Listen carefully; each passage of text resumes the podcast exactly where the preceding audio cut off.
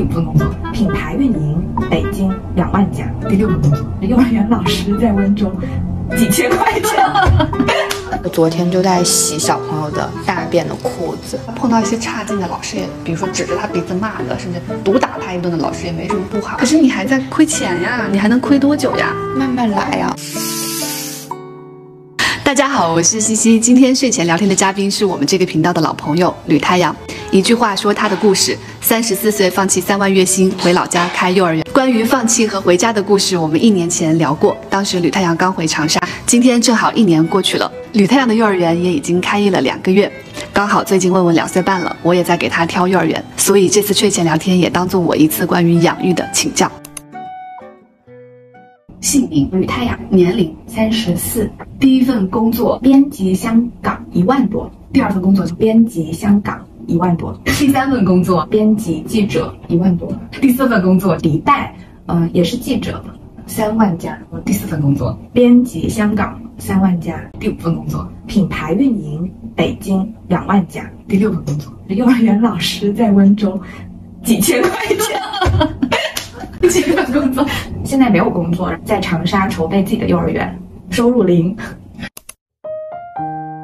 我在更早之前就已经对儿童感兴趣了，就是很多人见到小朋友跟见到猫猫狗狗一样，他是把它当宠物的，嗯或者觉得它很萌啊什么，他就很喜欢逗它。就我从来也不这样子。你对小孩的那个喜欢是哪种喜欢？就我很欣赏他们，嗯，我就觉得他们每个都很厉害。当时就没有工作嘛，然后就。准备去学跟儿童教育有关的东我就去荷兰学了一个 degree。这个证书它有一部分的作业要求，就是要去到幼儿园里面去观察。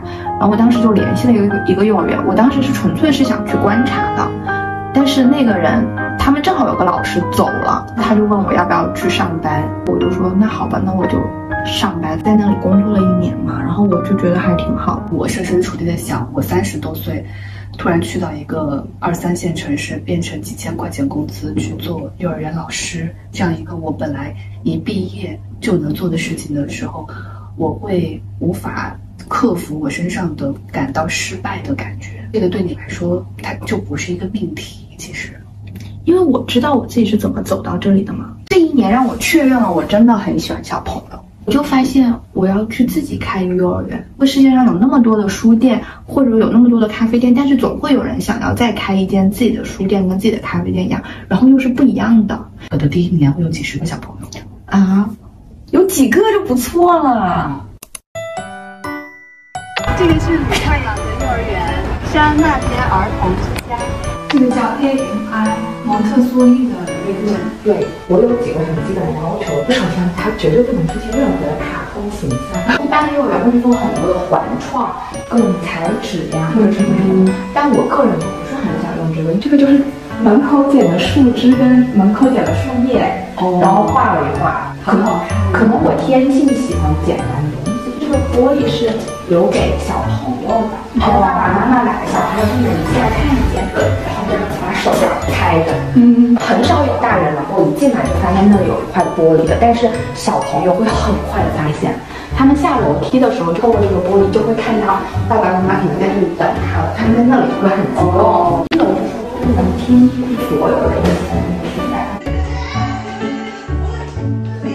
老师选了一几张他去过的地方的照片。我选了之前我在日本参加一个声音艺术节，我们每人有一支粉笔，在街上画下来或写下你听到的声音，就是声音也是可以书写的。这个就是见到那个小鹿啊，我就会在想，哦，如果是和一点都不怕人的小鹿长大的小孩，会是怎么样的？啊，我就感觉这个东西的影响的深远程度，可能比你去上了一个英语兴趣班。对你的那种人的核心的那种影响会更深。什么时候开的园？今年的八月初。筹备了多久？一年啊。花了多少钱？百万级别，差不多。赚了多少钱？没赚钱，还在亏本。对，准备亏多久？不知道。开幼儿园能赚钱吗？肯定不能赚很多钱，但是可以建立起一种自己的生活。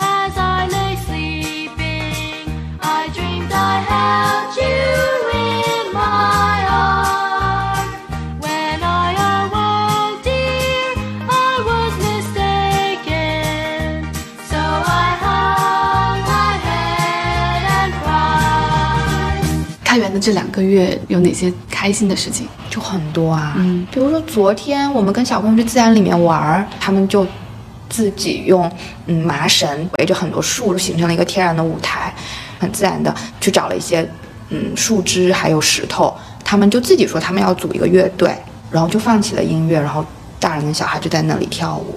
我那个时候我就觉得很开心。昨天我们有一个小朋友，他捡了一根很粗的树枝，然后他就说他要送给妈妈，他还一定要把他的树枝背在他的书包里，那个树枝还凸出来。然后他又很小，他就扛着一根树枝走了几十分钟的路回来了，要把这个树枝送给他的妈妈。嗯，那我也觉得很好啊。我那天看到有一个小朋友在街上跑，就是一跳一跳的跑，就是大步迈步的跑，我就觉得哦，风一样的人，然后就觉得挺开心的。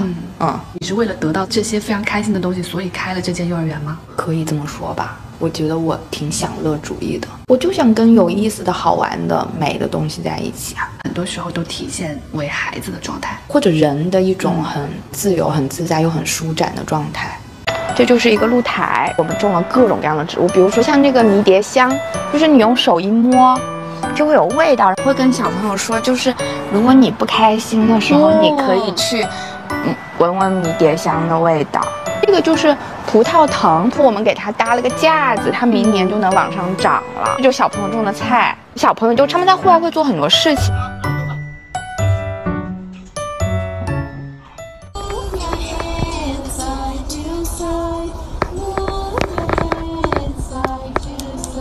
弄了一条晾衣绳嘛，有时候天气好的时候，我就会搬一张桌子，然后再搬一些盆子，我们就会去一起洗教室里面，比如说用过的围裙啊，或是擦手巾啊，他们很喜欢做这些东西，然后再把它晾起来。我以为来幼儿园就是学什么 A B C 一二三，其实是来洗洗衣服的。洗衣服里面可以学到很多东西。一个那么小的朋友，他能够有条不紊地完成洗衣服的所有步骤，很考验他的逻辑。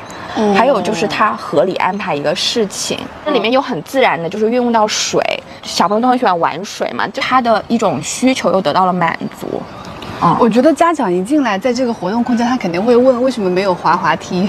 对啊，嗯，如果我把它弄了很多固定的游乐设施，那这个空间的可能性就会变得很小。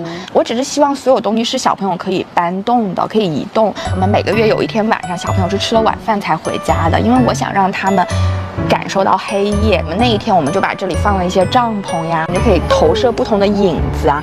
最后我们放起了音乐，他们就非常自然地蹦起了迪。他们那种自由舞动的能力特别强。就哦，你刚才说要让小孩认识黑夜，这种东西还要认识吗？小朋友的认识跟大人是不一样的，不是说我跟你在课本上讲了黑夜是什么，你就认识了。你要去感受，你要真的在这里面去做点什么，你要在黑夜里面去玩起。那认识黑夜对他的好处是什么呀？人类的很多东西都发生在黑夜里面啊。你白天劳作完了，以前的人就生一堆火在黑夜里面。他们就聊天，就有了文学；他们可能拿了根树枝，拿了个石头，就有了音乐；他们随便动起来，就有了呃舞蹈；他们看天上的星星，就有了天文；或者他们根据这个天象的变化，人为的做了一些利用，就有了政治。因为小朋友他那天晚上可以不回家，所以我们一天的时间更充裕。因为我们的 slogan 不是和孩子一起尽情生活嘛？那要尽情生活是需要时间的。自己做事儿一年多，跟你之前，比如说在杂志社上班，在迪拜上班，最大的区别是什么？生活具体很多啊，它不是说只是一个思维，然后你把它写出来，会用什么方式表达出来就可以了，你就是要去做。你可以举几个例子吗？我昨天就在洗小朋友的大便的裤子，就像今天问问他喝水的杯子，那我怎么样去找一个杯子大小和轻重都是适合小朋友的？它有可能是玻璃或者陶瓷的，就很具体啊。那个杯子为什么必须是玻璃或者陶瓷的？因为我就希望提供真实的物品。如果他没有拿稳，它就是会摔烂的。他知道了，他慢慢的他就会去有所改善啊。但如果他永远都不会烂，那么就没有向小朋友反馈真实的信息。我之前想的是，可能有一个。呃，小朋友的世界东西都是塑料的，摔不烂的。杯子不叫杯子，叫杯杯。呃，音乐不是音乐，而是小鸭子嘎嘎嘎。有很多卡通动画片，但你的意思是说，小孩子是可以跟大人活在同一个世界的？对啊，从他们出生起，你就为他在之后真实的世界里面生活去做一个很漫长的预备，这是我们的责任，成人的责任。刚才听你说，你就是在工作里面做很多具体的事情，具体到就是洗小孩大便的裤子，找这种玻璃杯。我在想，嗯，难道一个人就是一直读书、念书、考考学，不就是为了去进写字楼做抽象的事情？因为那个更高级嘛。所以再回到具体的生活，跟一个开饭馆的小老板没什么区别的时候，不会有沮丧的感受吗？的确，这个东西跟开一个饭店做饭店的小老板是一样的。我如果读了很多年书，就像你这样又游历了很多地方，回来去洗小孩大便的裤子，我会很委屈的。我很喜欢那个小朋友，他需要帮助啊，他又不能自己去洗。你怎么克服这种委屈呢？没有，我不用克服啊。我会觉得用双手去做一些事情，然后改变了什么。是很愉悦的。我是一个享乐主义者，我就是感觉开心就好。我只能说这个东西比较适合我，我就很喜欢，就是快乐的忙碌着这种状态。然后从露台回来，就是到了我的教室。这个教室是二楼的教室。这个班是给一点五岁到三岁的小朋友的。现在最小的小朋友是两岁，呃，最大的孩子是两岁十个月。分一些区域，比如说这里就是音乐区，我选的乐器也是就是小朋友上手就能操作的，比如说就这个，这个是一个非洲大扁豆，它里面的声音是它的种子发出来的，鹅鹅鹅，鸡向向天歌，一个八个月的宝宝他也能够去咬，不会说这个乐器会跟他说你不会咬。钢琴是这样的乐器是吗？他就拿他的手指去弹就行了呀，他不一定要弹奏出一一段乐曲，但是他发现他用他的手指去按的时候，呃是有声音的。如果他很重的按，那个声音会变大；他很轻的按，那个声音就会比较轻。至少他知道音乐是很开心的。对，这是最重要的。对，嗯，不是一个要学习的五线谱。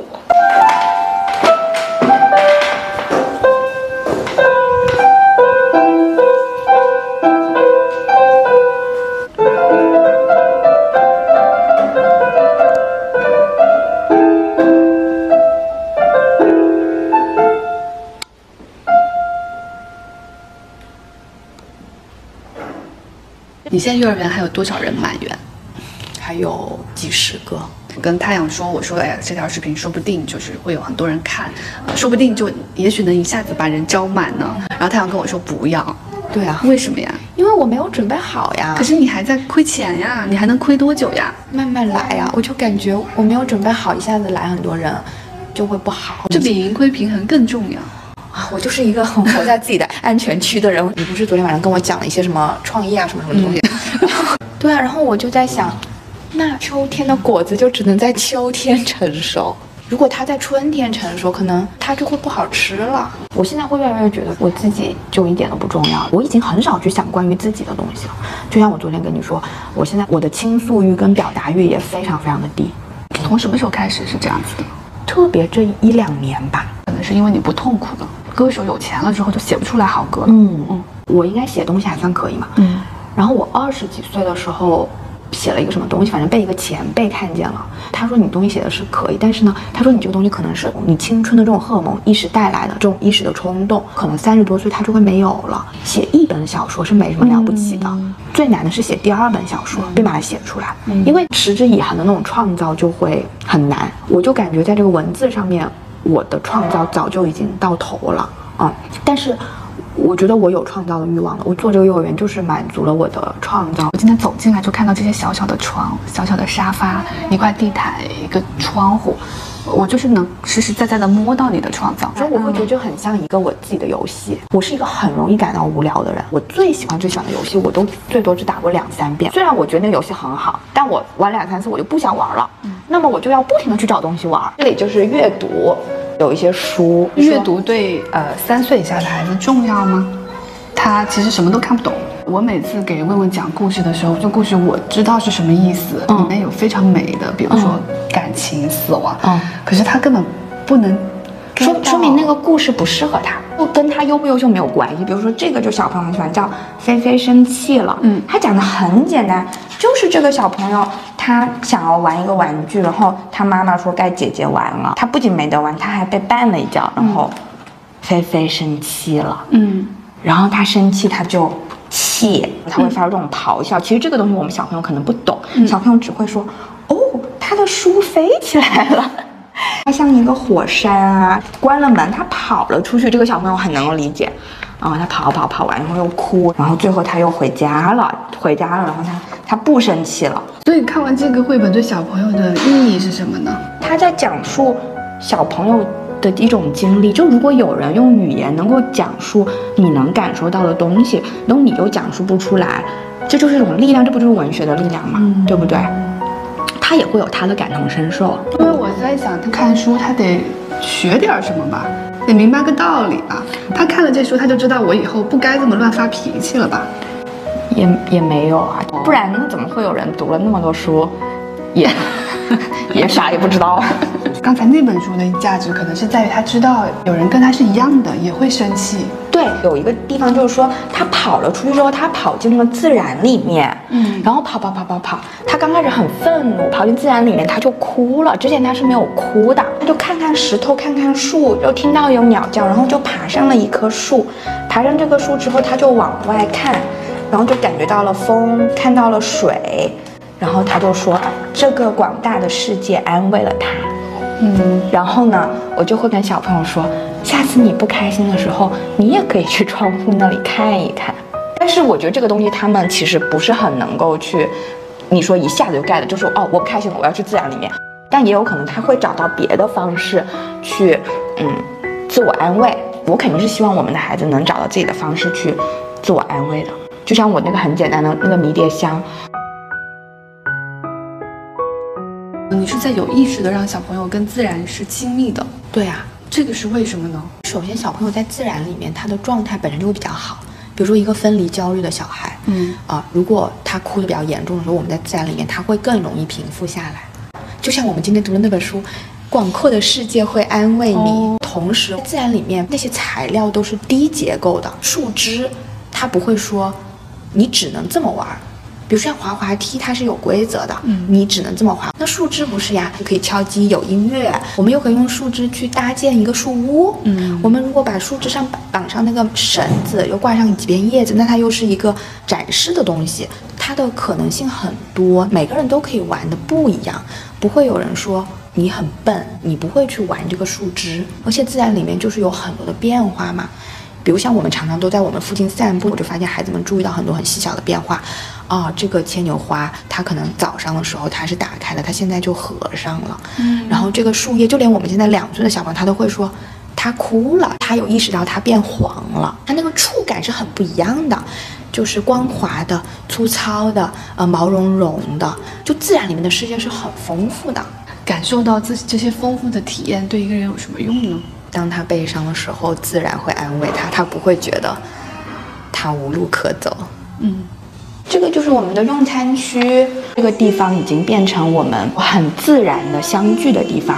因为每次我们坐下来之后，我们就会唱一首歌，叫做《当我们同在一起》，会把所有小朋友的名字都唱一遍。比如说我说啊，Amy 在这里，他们就会一个个的，然后就每个小朋友都会唱一遍，然后就是说，当我们同在一起就快乐无比。这是上幼儿园最重要的价值，对吗？就是认识其他人。我常常都觉得，一个大孩子他可能比一个。成年人更懂得给一个小孩子提供帮助。现在问问是两岁五个月嘛？嗯，其实按道理来说要开始想幼儿园的事情，这也是我今天在来来找吕太阳的原因。因为我经常想的一个问题就是问问为什么要读幼儿园？嗯，如果是你刚刚说那些体验，我感觉他在家里也有。那上幼儿园家里没有办法替代的，可能是其他的人。对，就你进入幼儿园，其实你就是进入了一个比家大一点的世界。特别是像我们是混龄的，是一点五岁跟三岁的孩子在一起。一点五岁可能他什么都不会，但他能看到这个三岁的孩子能做这个能做那个，他就会生出一种就我也想做。哦，像上次我们班有个小朋友，他正在拼一个拼图，然后有一个小一点的孩子，他有情绪，他他就有点想哭。他在看见那个小朋友在做一个拼图，然后他在那里看，看着看着他就看入神了，然后他就忘记了他的情绪。他就自己也去拿了个拼图。你在家里面没有人抢你的东西，你想喝一个酸奶，可能你永远都有酸奶。在园所，你你来晚了，可能那个酸奶都喝完了。嗯，你的需求不是永远都被满足的，你你并不是永远都被关注的。这个其实是我们长大一个很真实的一个状态，对不对？哦所以学校它扮演的角色是模拟社会。学校就是小朋友通往社会化过程中的一环啊。学校的责任就是最终帮助孩子成为他所在的地方和时代的人。比如说，这个时代的人，他们夏天是穿 T 恤跟短裤的啊，那么他就不会裸露上身去穿一个草裙。嗯，比如说，在现在这个以文字为重或者脑脑力时代为重的一个社会，那么他会去认字。如果是这样的话，他碰到一些差劲的老师，也比如说指着他鼻子骂的，甚至毒打他一顿的老师，也没什么不好的，因为他非常接近真实的生活。那不是的。嗯，因为孩子是属于未来的，不是属于当下的社会。我们总是希望有一个更好的社会，对不对？孩子他应该是那个更好的社会的创造者。被毒打一顿或怎么样，就是你的现实现实到不能再现实的，那么他可能就会被这种东西紧紧的束缚住，他他就无法去超越他的当下。但是一个厉害的人，他是生于这个时代，又可以超脱于他的时代的，这个是教育的可能最终目标吧。一年前我听你描述的时候，我都不知道幼儿园是什么。我今天走进来，我真的觉得非常的震撼。哪怕你现在的学生可能只有十个，对吧？但是你对这十个人的改变，是你创造了这个地方，在他的生活里每天都会去改变他的。这种对人的改变是很深的。但我从来没有觉得我我能去改变他们。那你想的是什么？我那天我陪我们那个两岁的小朋友等他的妈妈，我们就在外面散步，我就发现他走路是这样子扭着，然后步子又迈得很大，他又很小，他又背一个跟他的背差不多一样的书包，他就这样走，我就觉得，嗯，如果他一直这样子走路，有这样。走路的这种气势，很豪迈的状态，我就觉得很好。我就看着他，我就觉得很欣赏他呀。那你说这个东西是不是我给的？我觉得肯定不是啊。但是我会看到他这个东西，并且我会很珍惜他这个东西。我能给的就是有一个人，他就很希望他去做他自己，迈着他的步子在这个世界上走来走去。我是不记得我的幼儿园老师的，嗯所以他们很大概率也不会记得你。对那这会让你有沮丧吗？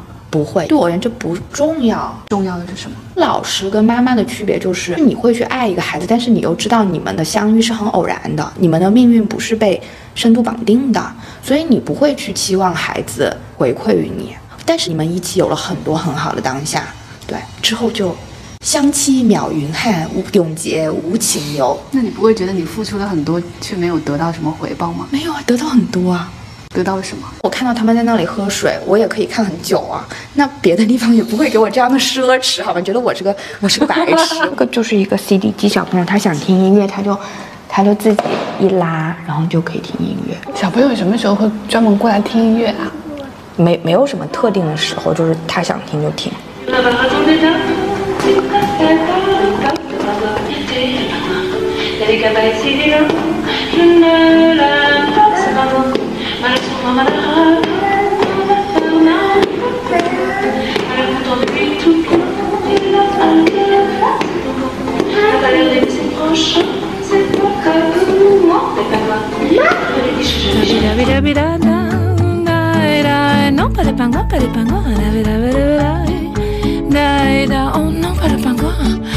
da da da da da